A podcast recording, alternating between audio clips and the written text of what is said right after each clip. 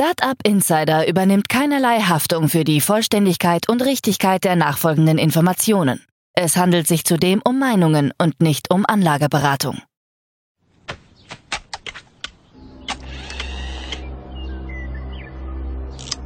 To infinity and beyond!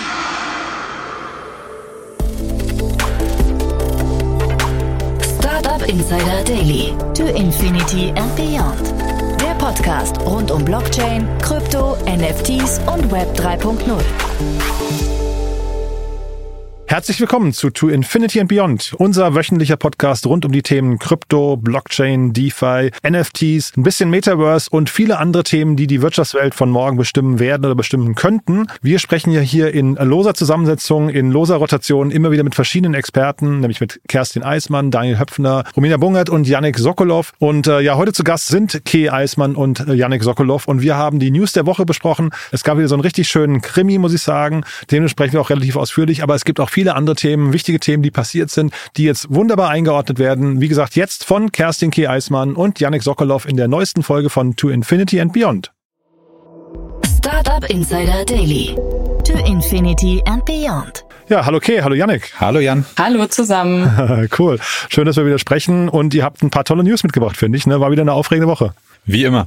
Ja, du sagst es, da ist immer wieder was passiert. Es ist ja wie gute Zeiten, schlechte Zeiten, ne? Man wird äh, nie enttäuscht. Ja, genau. Aber heute keine großen Messen. Letztes Mal hatten wir ja Romina und äh, Yannick, die äh, aus Paris zurückkamen. Heute steigen wir direkt ein mit den, mit den News der Woche, ne? Okay, ja, vielleicht starten wir dann direkt auch mal mit, äh, ich sag mal, mit den Dramen der Woche. Ich hatte es ja schon so ein bisschen gerade gesagt. Also es ist wieder mal was passiert. Mhm. Äh, oder eher am Sonntag. Ähm, nämlich die äh, Kryptobörse Curve wurde leider gehackt. Ähm, und äh, das ist gar nicht trivial, weil Curve ist wirklich im DeFi-Ökosystem eine sehr wichtige zentrale äh, Rolle. Also sie unterscheidet sich so ein bisschen von anderen dezentralen Börsen mit ihrem Fokus auf Stablecoins und hier auch entsprechende hohe Liquidität ähm, den äh, Tradern anzubieten, wenn sie quasi Stablecoins äh, tauschen möchten. Und es war schon, also es hat jetzt schon mal wieder einen großen Ruck durch die ganze DeFi-Community gejagt. Also was ist passiert? Am 30.07., also vor paar äh, Tagen am Sonntag, wurden insgesamt irgendwie 70 äh, Millionen, äh, also im Wert von 70 Millionen US-Dollar aus äh, der Plattform rausgezogen ähm, denn die Angreifer haben eigene Schwachstelle in einer alten Compiler-Version, in der Programmiersprache Viper entdeckt. Das ist so eine Programmiersprache, die im Finanzsystem auch oft benutzt wurde. Also wurde Geld abgezogen und dann ist ja immer gleich so ein Effekt. Man wurde über Twitter darüber informiert. Und aus Angst einfach vor weiteren Angriffen haben dann die Nutzer vorsorglich irgendwie eine knapp 1,5 Milliarden an Liquidität abgezogen, ne, Janik? Also das war dann schon fast das, die 50 Prozent des gesamten, äh, des, des gesamten Volumina. Genau. Man muss vielleicht dazu sagen, du hast es ja schon kurz angesprochen, also Curve ist wirklich einer so der Dreh- und Angelpunkte im, im DeFi-Ökosystem, eben durch diesen Fokus auf Stablecoins und ähm, quasi das Ganze auch in größeren Volumen mach, machen zu können.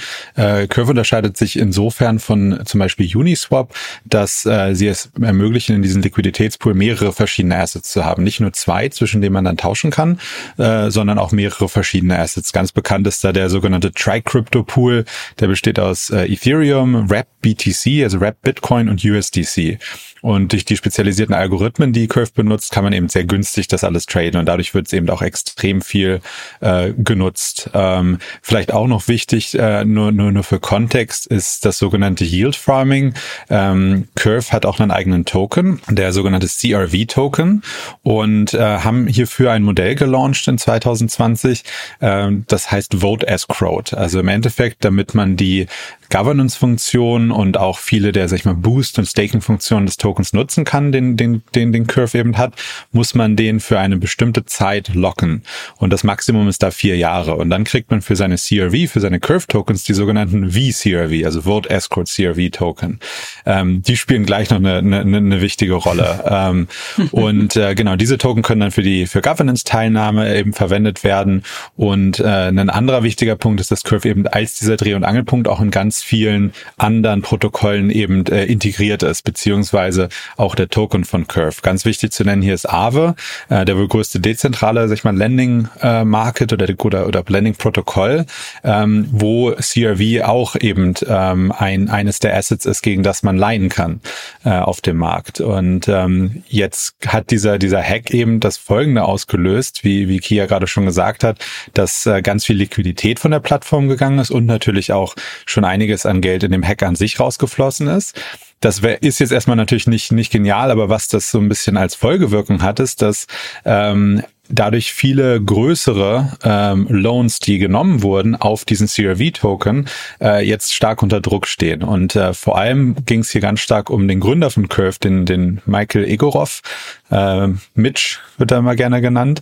Ähm, der hat schon angefangen, eben 2020, nachdem das rauskam, äh, der Token rauskam, ganz stark bei Aave diesen Token zu beleihen. Als Gründer hat er natürlich relativ viel vom Supply. Also seine eigenen, sein eigener Bestand, ne, quasi. So. Genau, genau. Mhm. Und das ist erstmal, würde ich sagen, gar nicht so, so schlimm, weil man ist als Gründer natürlich, gerade wenn man so einen liquiden Token hat, immer so ein bisschen in der Position, verkauft man den und wird man, wird gleich gesagt, ah ja, der Gründer dumpt hier den Token und ist sowieso nicht mehr drin. Mhm. Ähm, verkaufst du ihn nicht, hast du aber eben vielleicht auch nicht äh, irgendwie bist nicht liquide, kannst du irgendwie nichts machen. Gerade wenn man schon länger an so einem Projekt arbeitet, will man da ja auch ein bisschen, sag ich mal, die Früchte der Arbeit irgendwie auch auch auch, auch nutzen können.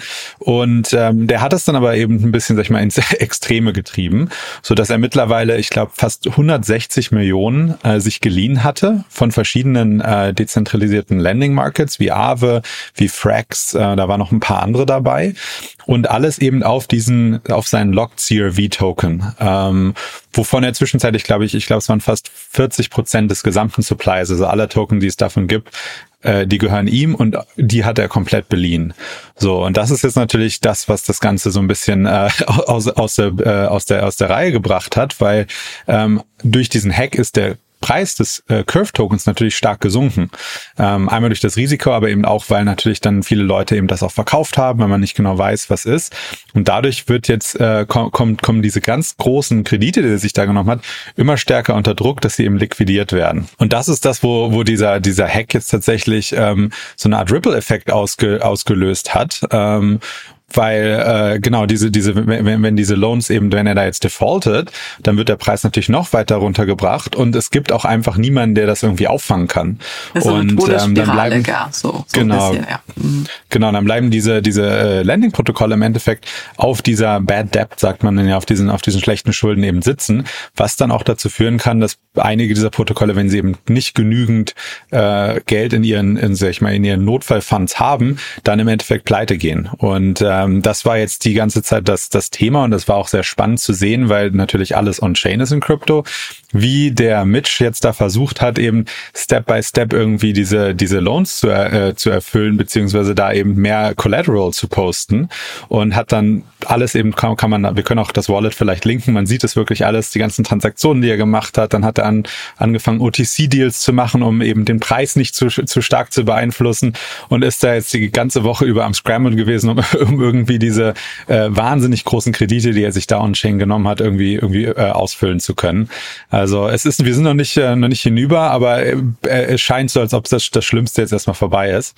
War aber auf jeden Fall wieder eine sehr spannende Woche dahingehend. Wow, was für ein Ritt, oder? Also so eine kleine, so eine kleine Finanzkrise im DeFi-Space, wo du entsprechend diese Ripple-Effekte hast. Ne? Und du hast ja auch gerade erwähnt, er hat versucht, über OTC-Deals zu retten, was zu retten gibt. Und ich glaube, ein paar ähm, populäre ähm, Figuren stehen ihm auch so ein bisschen zur Seite. Ne, habe ich mitgekriegt. Justin Sun, der Tron-Gründer, glaube ich, ähm, hat hier auch im OTC-Deal äh, CRV gegen harte Dollar, glaube ich, getradet. Aber das kannst du vielleicht nochmal confirmen oder ob das nur eine Ente ist. Also das hatte ich so auch gelesen, ob das jetzt unbedingt die Person ist, zu der man gehen möchte mit solchen Schulden. man weiß es nicht, aber ähm, ja, im Endeffekt ja. war er, mhm. ist halt für ihn, glaube ich, auch so ein bisschen so, der irgendwie das letzte Resort halt, irgendwo dieses, äh, diese, dieses Geld eben aufzutreiben. Ähm, weil es gab da auch zwischenzeitlich auch News, dass er irgendwie mit seiner Frau zusammen zwei für 40 Millionen zwei große Mansions in Australien, irgendwie in Melbourne gekauft hat. Ähm, also da gab es auch generell schon immer viel Kritik an diesen wahnsinnig hohen äh, Krediten, die er sich da eben genommen hat. Und äh, ja, mal schauen, ob er da durchkommt und ob, ob die sowohl Curve als auch eben Avo und die anderen Landing-Protokolle da jetzt auch heile durchkommen. Ähm, aber es löst auf jeden Fall äh, wieder die Diskussion aus, wie man eben vielleicht das Risiko besser managen kann.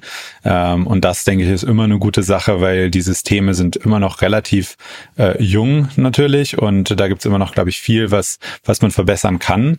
Und ja, natürlich ist es vielleicht nicht ideal, wenn sich da jemand 160 Millionen an Krediten nimmt ähm, auf einen Token, von dem er quasi die Hälfte, äh, von dem, von dem die Hälfte gehört und die aber eben locked sind. Ähm, muss man mal schauen, wie es weitergeht. Eine lustige Anekdote, die es sonst noch gab dabei, war, ähm, meistens ist es so, wenn so ein Hack dann passiert, dann gehen ja relativ große Summen auf einmal raus. Und äh, auf Ethereum gibt's ja dann ganz viele diese sogenannten MEV-Bots, also Maximum Extractable mhm. Value Bots, über die wir ja auch schon mal kurz gesprochen hatten, die dann versuchen, so eine Transaktion zu frontrun, um da extra Profite rauszuziehen. Und tatsächlich hat ein, äh, ein Botbetreiber namens coffeebabe.eth äh, äh, über fünf, also knapp 5,5 Millionen an Dollar äh, aus dieser Plattform dann eben rausziehen können durch diese, durch diesen Bot und hat das dann auch alles wieder zurückgegeben. Er hat gesagt, nicht, das, das war, also ich will nicht profitieren von, von, äh, von, von so einem Hack. Äh, ich bin, ich bin Whitehead, ich mache das hier alles, okay. alles normal. Mhm. Das war, also da kam jetzt auch schon wieder wieder von einigen Whitehead-Hackern einiges auch wieder zurück. Aber diese großen Loans sind halt nach wie vor sehr stark unter Druck. Und äh, ja, der Curve-Preis ist zwischenzeitlich dann irgendwie um 20 Prozent gefallen auf, auf etwas über 50 Cent. Und bei 40 Cent werden diese ganzen Loans eben liquidiert. Und dadurch, ja, müssen wir mal schauen, wie das weitergeht. Okay. Äh, er hat auf jeden Fall einiges zurückzahlen können und mehr Collateral posten können. Müssen wir mal schauen, wie das weitergeht. Vielleicht waren da auch irgendwelche Shorter am Start. Aber vermutet ihr, dass Curve verschwindet? Ist das, ähm, ist das, äh, könnte, ist das ein Szenario, dass Curve verschwinden könnte? Unwahrscheinlich, würde ich sagen. Ja. Also ähm, ich denke eher, dass die, ähm, die, also der, die, diese, dieser Hack war, lag ja auch nicht irgendwie an den Smart Contracts von Curve selber. Also da ist alles, mhm. alles gut eben, sondern an diesem, an, an dieser Viper Programming Language. Äh, diese Reentrancy Attacks sind relativ häufig. Äh, die ermöglichen es quasi einem Angreifer dann einen Smart Contract zu täuschen und immer wieder quasi Aufrufe zu machen. Dadurch dann eben immer wieder Tokens rauszuziehen. Aber Curve als Infrastrukturprotokoll hat sich sonst äh, mehr als bewiesen über die letzten Jahre und ist, wie gesagt, ein wichtiger Dreh- und Angelpunkt. Und ich denke, da wird's auch, das wird sich wieder, wieder erholen, da eben auch die, die, die sag ich mal, die, die Confidence ist noch da, ähm, in das Protokoll selber. Und ähm, ich denke, das wird sich wieder, wieder erholen, aber es bleibt so ein bisschen abzuwarten, wie es eben äh, mit diesen, mit diesen Loans dann auch ist, äh, weil das natürlich das Protokoll dann doch noch weiter unter Druck setzt ähm, und eben den Token Price damit auch. Ähm, aber ich denke schon, dass das Curve da durchkommt. Es ist einfach ein super Protokoll an sich. Ähm, hat, äh, hat einen wahnsinnigen Mehrwert für das ganze DeFi-Ökosystem. Und äh, ja, es gibt eigentlich kein Protokoll, was so viel äh, Liquidity im Endeffekt ähm, äh, dezentral bereitstellt. Und ähm, deshalb hoffen, hoffen wir es, aber ich glaube schon. Mhm. Mhm. Cool.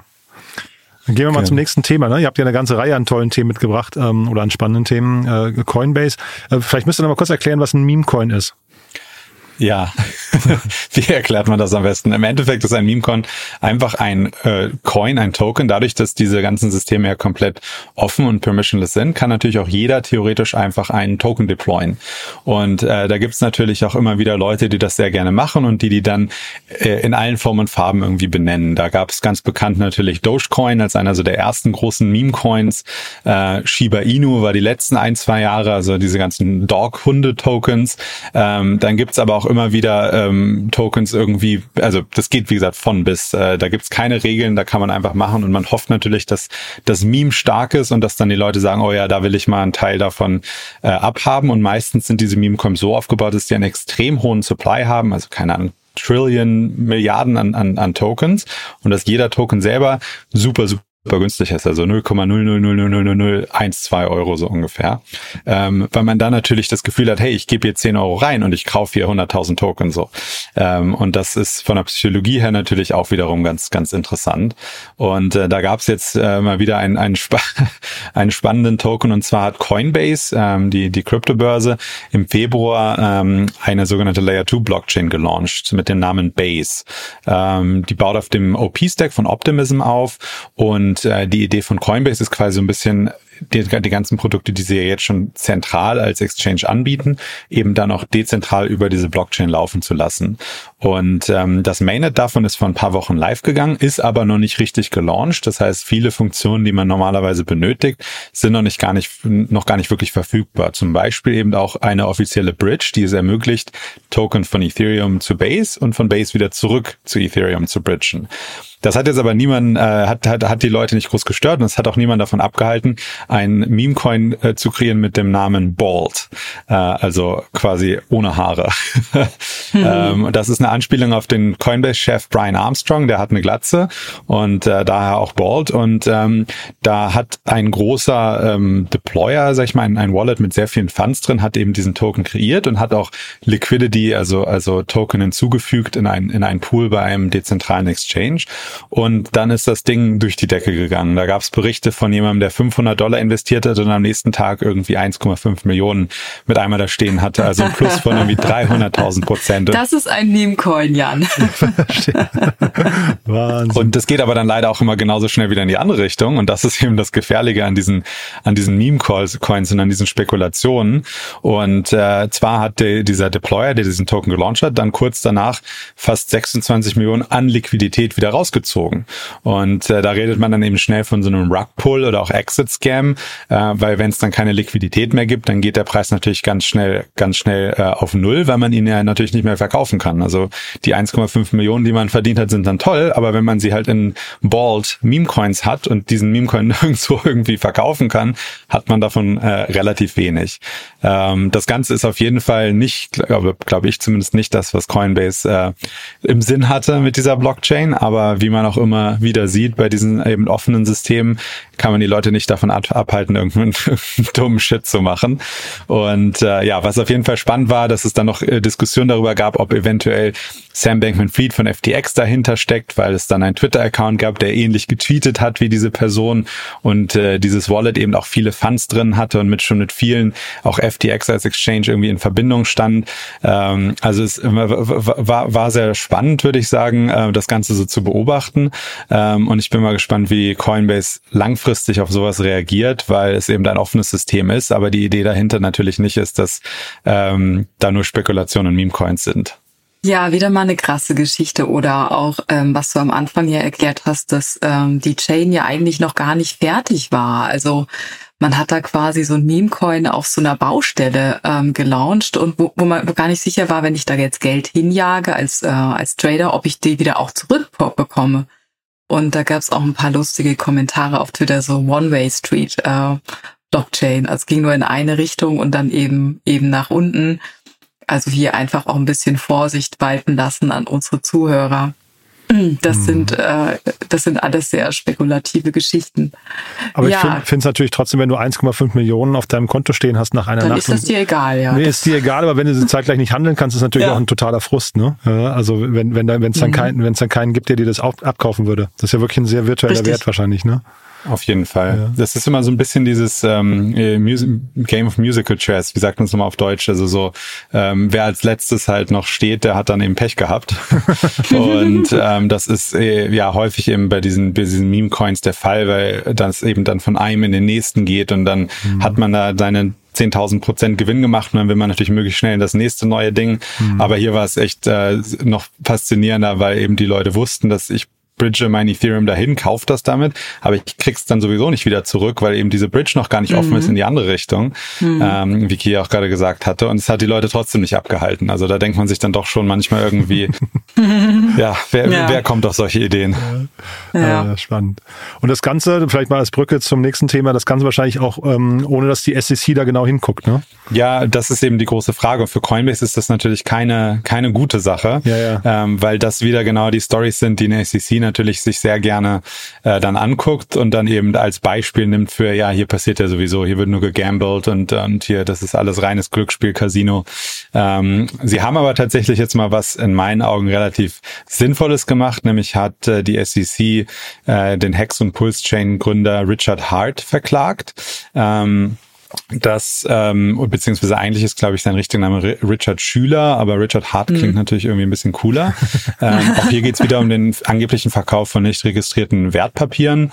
Und ähm, das ganze Projekt, also dieses Hex-Projekt, ist, wird in der ganzen Szene sehr kritisch gesehen, weil es halt wirklich ähm, von Anfang an so ein bisschen ähm, benutzt wurde, gefühlt, um eben den Gründer zu bereichern. Ähm, er hat auch immer wieder Aussagen getätigt und das ist auch einer der großen ähm, Kommentare in dieser Anklage eben, dass äh, das quasi dieser Token wurde geschaffen, der am stärksten wertsteigendste Token aller Zeiten zu sein. Also hat eben diese die quasi quasi diese Aussicht auf Profit, was ja eben Wertpapieren ja dann zugrunde liegt, eben extrem mhm. stark kommuniziert und ähm, auch wirklich nonstop, äh, man sagt immer so schön geschillt ähm, äh, im Crypto Space ähm, und und hat auch tatsächlich damit sehr sehr viel Geld verdient. Ähm, in der Klage stellt die SEC aber auch fest, dass der Preis eben um fast 99 Prozent gesunken ist vom, vom Höchststand und ähm, dass eben diese ganzen Token praktisch äh, wertlos sind. Äh, darüber hinaus äh, sagt die SEC, dass äh, heute die Investoren auch noch betrogen habe, indem er mindestens 12 Millionen an Kundengeldern zweckentfremdet hat und sich persönliche Luxuseinkäufe davon gegönnt hat. Ähm, dabei waren diese Funds eigentlich eben bestimmt, das Protokoll weiter zu äh, entwickeln. Mit dabei waren irgendwie äh, McLaren und Ferrari, diverse Uhren, also das wurde da relativ äh, genau aufge, aufgelistet getestet. Ähm, auch der Hex-Token hat wieder eine, eine so eine Funktion, wo man ähm, den Token locken kann und dann potenziell mehr Rewards hinten rausbekommt, was auch, ähm, was so ein bisschen so einer Staking-Funktion, äh, sag ich mal, nahe ist. Ähm, aber in dem Fall ging es tatsächlich nur um diese Rewards und daher hat die SEC das auch, äh, äh, das auch angeklagt. Ähm, was dann noch ganz spannend war, dass Uniswap welches ja neben Curve einer der größten dezentralen äh, Börsen im Krypto ist, äh, den Token von ihrem Frontend äh, delistet hat. Also den kann man da jetzt nicht mehr nicht mehr handeln. Ähm, das gab immer mal wieder Diskussionen um dieses Thema, weil das Protokoll Uniswap an sich ist komplett permissionless natürlich auch. Das heißt, man kann damit auch so interagieren. Das Frontend, also die Website, über die man aber darauf Zugriff bekommt, beziehungsweise am einfachsten Zugriff bekommt, ähm, die wird eben von Uniswap Labs betrieben und die können dann natürlich frei darüber entscheiden, was sie da darstellen stellen. Und äh, da gab es immer dann ein bisschen Kritik, weil in einem, sag ich mal, eben permissionless System sollte das ja nicht möglich sein, dass man da irgendetwas runternimmt oder delistet. Ähm, in dem Fall äh, reagiert eben Uniswap auf diese, auf diese Anklage der SEC und zensiert quasi diesen Token. Ich finde das in dem Fall jetzt nicht weiter schlimm, weil das, wie gesagt, kein sonderlich ähm, spannendes Projekt war, was jetzt gefühlt wirklich viel ähm, zu bieten hatte, abgesehen von Spekulationen.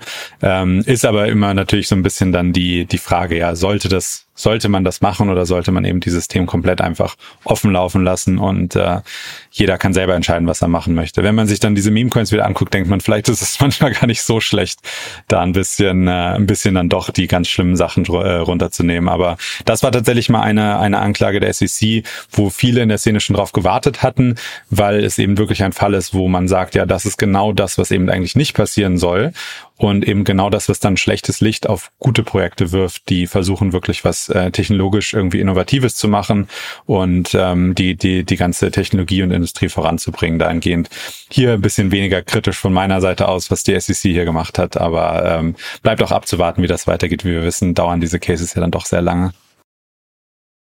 Hm.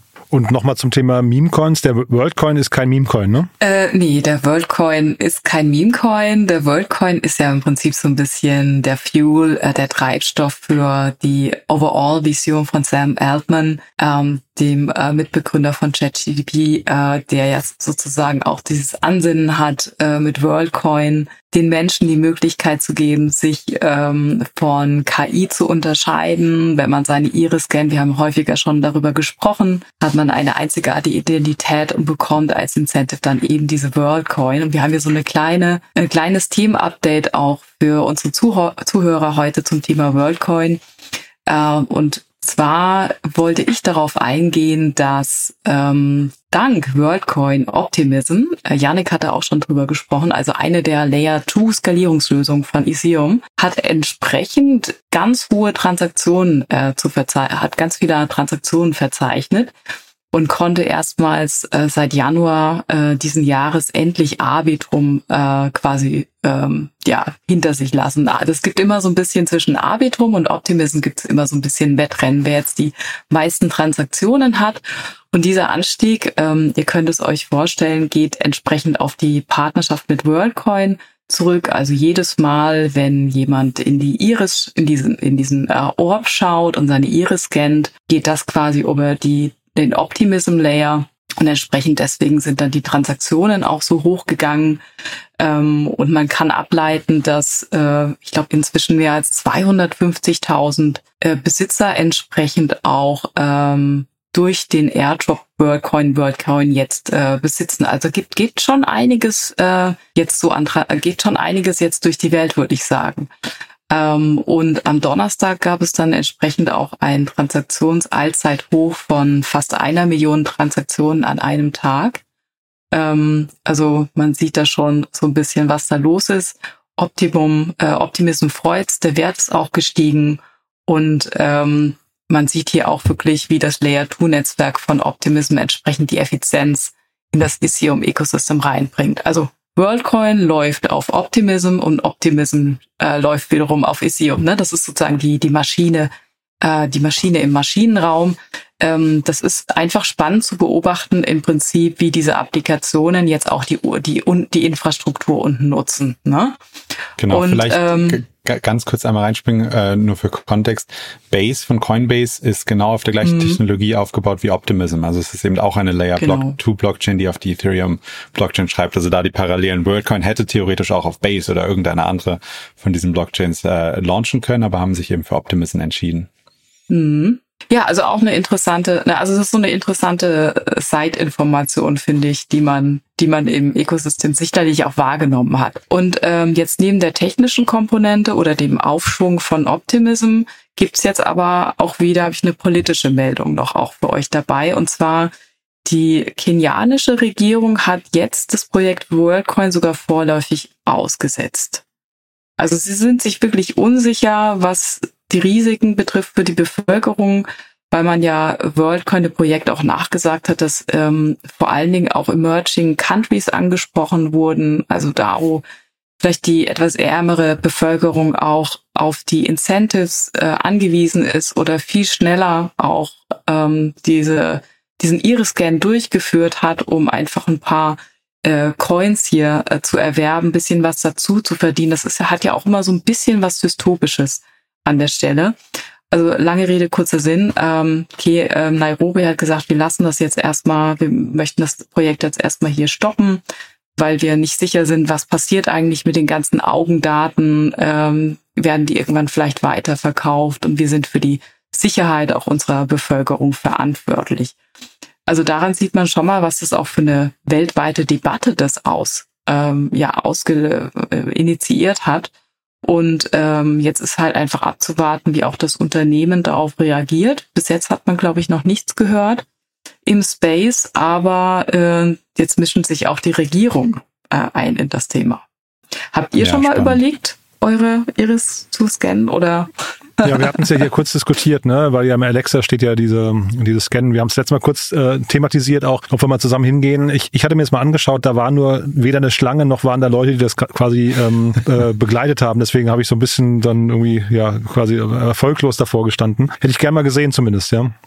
Ja, schon spannend. Also ich glaube, eine der großen Kritikpunkte war ja auch von Anfang an immer eben, dass diese armen Bevölkerungsschichten da natürlich, ich glaube, es hieß easy 50 Dollars in den Gruppen da in Kenia, zumindest war das das, was ich gelesen hatte. Ähm, und dass eben aber die Leute gar nicht wissen, was das ultimative Ziel von WorldCoin ist. Und es geht ihnen tatsächlich dann nur um das schnell verdiente Geld, was denen natürlich proportional deutlich mehr hilft als, als uns hier in den entwickelten Ländern. Und äh, ja, spannend zu sehen, dass die Regierung da jetzt auch ein, einschreitet. Bin ich mal gespannt, wie das, wie das weitergeht. Mhm. Ja. Ich meine, es ist natürlich auf der anderen Seite, mh, mm, auf der anderen Seite kann man sich auch die Frage stellen, wie oft wir in unser Handy reinschauen, wie oft quasi auch unser Gesicht schon gescannt wird und mhm. ob nicht irgendwelche Daten da auch schon irgendwo auf einem Server liegen. Also ich habe so ein bisschen den Eindruck gewonnen, dass die, die, die Kritik die auf das Projekt niederrasselt, auch schon fast so ein bisschen unfair ist. Also wird ja wirklich draufgeschlagen, ähm, obwohl das Grundansinnen, dass wenn wir immer mehr KIs haben und äh, Bots, ähm, dass man dann das Problem hat, wie können wir uns als Menschen von Bots und KI unterscheiden? Also dieses Proof of Humanity Thema zu lösen, ist ja eigentlich nicht verkehrt. Klar, jetzt ist die Frage der Umsetzung. Gibt es da irgendeinen Backdoor im Code, ähm, dass man doch an die Daten rankommt? Aber ich bin da noch so ein bisschen auch äh, technisch, äh, also visionär verliebt und noch nicht ganz so kritisch, aber natürlich auch gespannt, wie hier die Diskussion weitergeht in den nächsten Monaten. Hm, auf jeden Fall. Wir hatten ja letzte Woche auch tatsächlich drüber geredet und ich bin da ganz bei dir, dass die Grundidee sehr ambitioniert und sehr, sehr spannend ist. Dann sieht man aber sowas wie diesen Token Launch eben, der eben wenig fair, sage ich mal, war und sehr predatory mit eben diesem kleinen Float und Market Makers, die da involviert waren und allem. Und das alles fügt sich dann irgendwie nicht zu einem Bild zusammen, wo man sagt, hm, ja, das, das sieht, also zumindest für mich nicht, das sieht aus nach einem Projekt, was ähm, was das Ganze irgendwie, was, was den richtigen Weg gefühlt, gefühlt geht. Ähm, und ja, mal, mal schauen. Ich bin immer noch eher pessimistisch und, und skeptisch, was das Ganze angeht, ähm, obwohl die, die Grundidee dahinter auf jeden Fall sehr spannend ist und, und, und auch ein wichtiges Thema sein wird in den nächsten Jahren. Ja, dann springen wir mal von der, sag ich mal, der, der Krypto-Neuzeit äh, so ein bisschen wieder zurück in die Anfänge von Krypto. äh, und zwar wollte ich auch noch mal ganz kurz über das Halving von Litecoin sprechen. Das ist vielleicht auch so ein Coin, den viele gar nicht mehr so auf dem Radar haben. Ähm, das ist so der kleine Bruder eigentlich von, von Bitcoin oder einige sagen auch der erste Altcoin. Der wurde 2011 quasi entwickelt durch einen Bitcoin Bitcoin Fork ähm, hat auch immer noch Platz 11, glaube ich, auf der, sagen wir, auf der gesamten Liste der Tausenden von Coins. Und ähm, ja, der hatte ähm, gestern war's sein drittes Halving absolviert. Also was die quasi das, was die Miner an Incentive bekommen, wenn sie im Sinne von Proof of Work quasi die Transaktionen die Blöcke, äh, Blöcke validieren etc. pp. Also die alte Geschichte auch von Bitcoin. Da wurde die Umlaufmenge äh, gestern halbiert. Also man bekommt jetzt pro neu geschürften Block äh, nur noch äh, 6,25 Litecoin.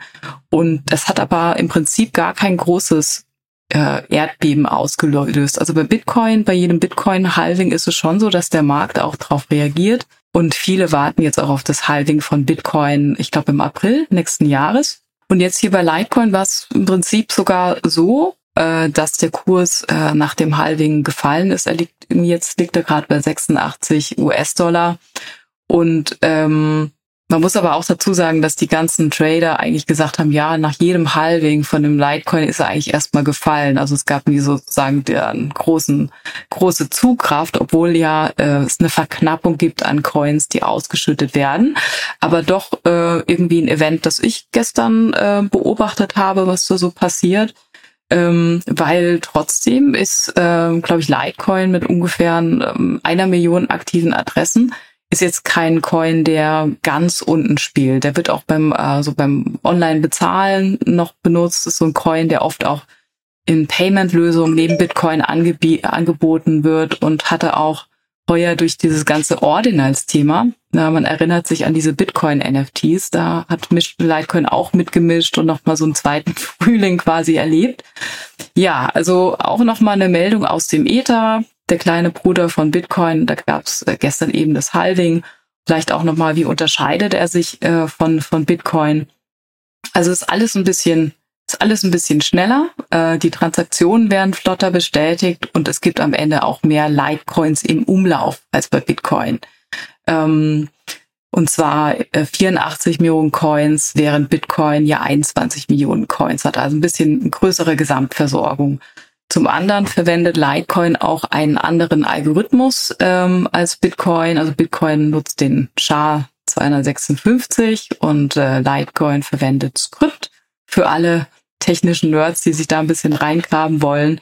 Und auch die Blockproduktion erfolgt bei Litecoin eben alle 2,5 Minuten, und nicht etwa alle zehn Minuten wie bei Bitcoin. Entsprechend ist halt das ganze System etwas schneller und deswegen auch bei einer gewissen Community auch, äh, auch beliebt. Ähm, schauen wir mal. Also der kleine Bruder oder das silberne oder das, das digitale Silber, wie sich das entwickelt, aber äh, aktuell ist auch, ich glaube, es gab auch nicht so viele News, äh, nicht so viele Magazine, die, darüber berichtet haben. Aber sei es drum. Jetzt haben wir es auch mal alle gehört, dass es das Halving gegeben hat. Und vielleicht ein bisschen ähm, in einem ähnlichen Fahrwasser ähm, wollte ich auch noch kurz drüber sprechen, dass Coinbase ähm, Bitcoin Lightning plant zu integrieren. Ähm, da gab es in den letzten Tagen auch auf äh, Twitter eben eine Diskussion. Ähm, da hatte der, der CEO eben von Coinbase, äh, Brian Armstrong, eben nochmal das Potenzial auch von Kryptowährungen äh, erläutert und diskutiert als globale Zahlungsinfrastruktur, äh, hat ist darauf eingegangen, dass es aber noch viel Arbeit erfordert, in, in, inklusive der Integration von optimierten Lösungen etc. pp. Und dann sind auch auf Twitter gibt's ja immer diese heißen Kryptodiskussionen. Ne? Das ist wie so ist wie so ein bisschen, kann man sich vorstellen, wie so der Presseclub auf Twitter. Ne? Da finden die großen Diskussionen statt.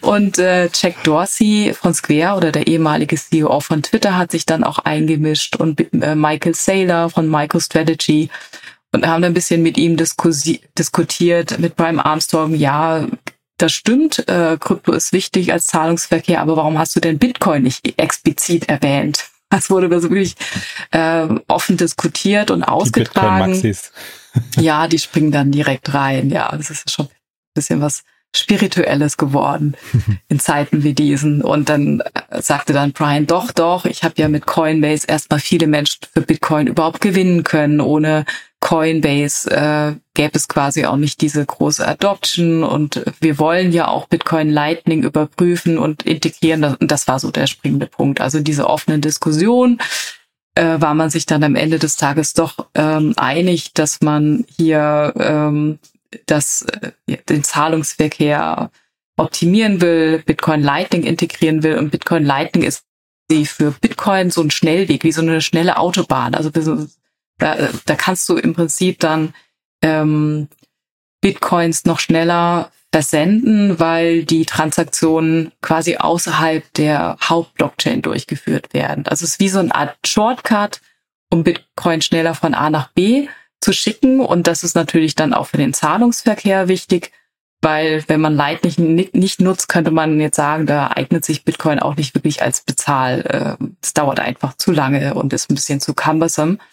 Und ähm, neben dieser Diskussion ähm, haben sich dann die anderen großen Börsen auch nochmal gemeldet, die äh, auch schon das Lightning-Protokoll integriert haben. Ich glaube, Binance ist dabei. Ähm, Kraken schon immer gewesen. Also Kraken war da schon führend. Die haben Lightning sehr früh integriert, äh, um Transaktionen schneller und kostengünstiger zu gestalten. Aber so ein bisschen die letzte News für heute eigentlich aus diesem, ja, aus dem Bitcoin. Umfeld. ja, spannend. Vielleicht, vielleicht noch, äh, noch eine, eine Sache dazu, da wir gerade von den alten Damen der Cryptocurrencies hier reden. Äh, am Sonntag, den 30., also letzten Sonntag, hat äh, Ethereum auch achtjähriges Bestehen gefeiert. Äh, wurde am 30. Juni, äh, Juli 2015 äh, gelauncht damals. Also äh, wir noch mal, ja, sagen wir nochmal Happy Birthday nachträglich. Ja, genau. genau, genau. Also selbst selbst bei Bitcoin und, und Ethereum und Co. Ähm, passiert viel, obwohl sie nicht mehr die die allerjüngsten sind. Aber ich glaube, wenn man das im Vergleich zu, ich meine, selbst iPhones sind äh, deutlich älter. Äh, also da sind wir echt noch ganz ganz am Anfang, was die Möglichkeiten angeht. Cool. Also war eine tolle Woche mal wieder, ne? Äh, kleine Krimis, ja, aber auch wieder äh, viele andere spannende Themen. Hat mir großen Spaß gemacht, muss ich sagen. Ah, ja, mir gleichfalls, mir auch. Cool. Dann wünsche ich euch ein tolles Wochenende. Vielen Dank nochmal und bis zum nächsten Mal. Danke euch. Danke ebenso. Ciao. Tschüss. Bis dann. Ciao. Startup Insider Daily to Infinity and Beyond. Der Expertendialog mit Daniel Höpfner und Kerstin Eismann rund ums Thema Krypto, Blockchain und Web 3.0. Ja, das war sie. Das war die neueste Folge von To Infinity and Beyond. Ich hoffe, es hat euch genauso viel Spaß gemacht wie mir. Ich bin ja selbst kein Krypto- oder Blockchain-Experte, habe immer die Hoffnung, wenn ich verstehe, was hier erzählt wird, dann versteht ihr das auch und könnt auch folgen. Ich fand es nämlich super interessant, muss ich sagen, und äh, finde auch Yannick und Kay haben das wirklich wieder mal toll erklärt, toll eingeordnet und die Themen waren natürlich insgesamt wieder super spannend. Deswegen hoffe ich, es hat euch Spaß gemacht. Wenn dem so sein sollte, bitte gerne weiterempfehlen an Menschen, die hier mal reinhören sollten, die den Podcast vielleicht noch nicht kennen, die sich vielleicht für die Krypto- oder Blockchain- oder NFT-Welt interessieren dann ist das ja vielleicht ein Podcast, wenn Sie ihn noch nicht kennen, über den Sie sich freuen, ihn mal zu entdecken. Dafür dann schon mal vielen Dank an euch und ansonsten euch einen tollen Tag, ein tolles Wochenende. Das war's nämlich jetzt für diese Woche. Morgen gibt es keinen Media Talk, morgen gibt's eine besondere Folge. Wir haben nämlich, das habt ihr vielleicht mitbekommen auf äh, LinkedIn oder in unserem Newsletter, wir haben gerade mit Startup Insider unser Second Closing announced. Wir haben über 40 weitere Gesellschafterinnen und Gesellschafter gewonnen für unsere Mission und dazu gibt's morgen eine Sonderfolge mit Pip Klöckner. Also wenn ihr den Ausführungen von Pip Klöckner gerne lauscht, so wie ich, äh, ich bin quasi Dauerabonnent Abonnent vom Doppelgänger-Podcast und freue mich natürlich umso mehr, dass wir gesprochen haben und das Interview morgen veröffentlichen können. Das Ganze vor dem Hintergrund unserer Finanzierungsrunde, aber wir haben eigentlich über allgemeinere Themen gesprochen und das macht mit Pip wirklich am meisten Spaß. Deswegen, ja, morgen reinzuhören lohnt sich auf jeden Fall. Falls wir uns nicht mehr hören sollten, euch ein tolles Wochenende, aber wie gesagt, morgen solltet ihr eigentlich unbedingt nochmal reinhören und gerne auch weiterempfehlen. Ist wirklich eine tolle Folge geworden. So, das war's von meiner Seite aus. Wir hören uns morgen oder am Sonntag im Rahmen von Startup Insider Read Only, unserem Bücherpodcast oder sonst hoffentlich spätestens am Montag. Alles Gute. Ciao, ciao.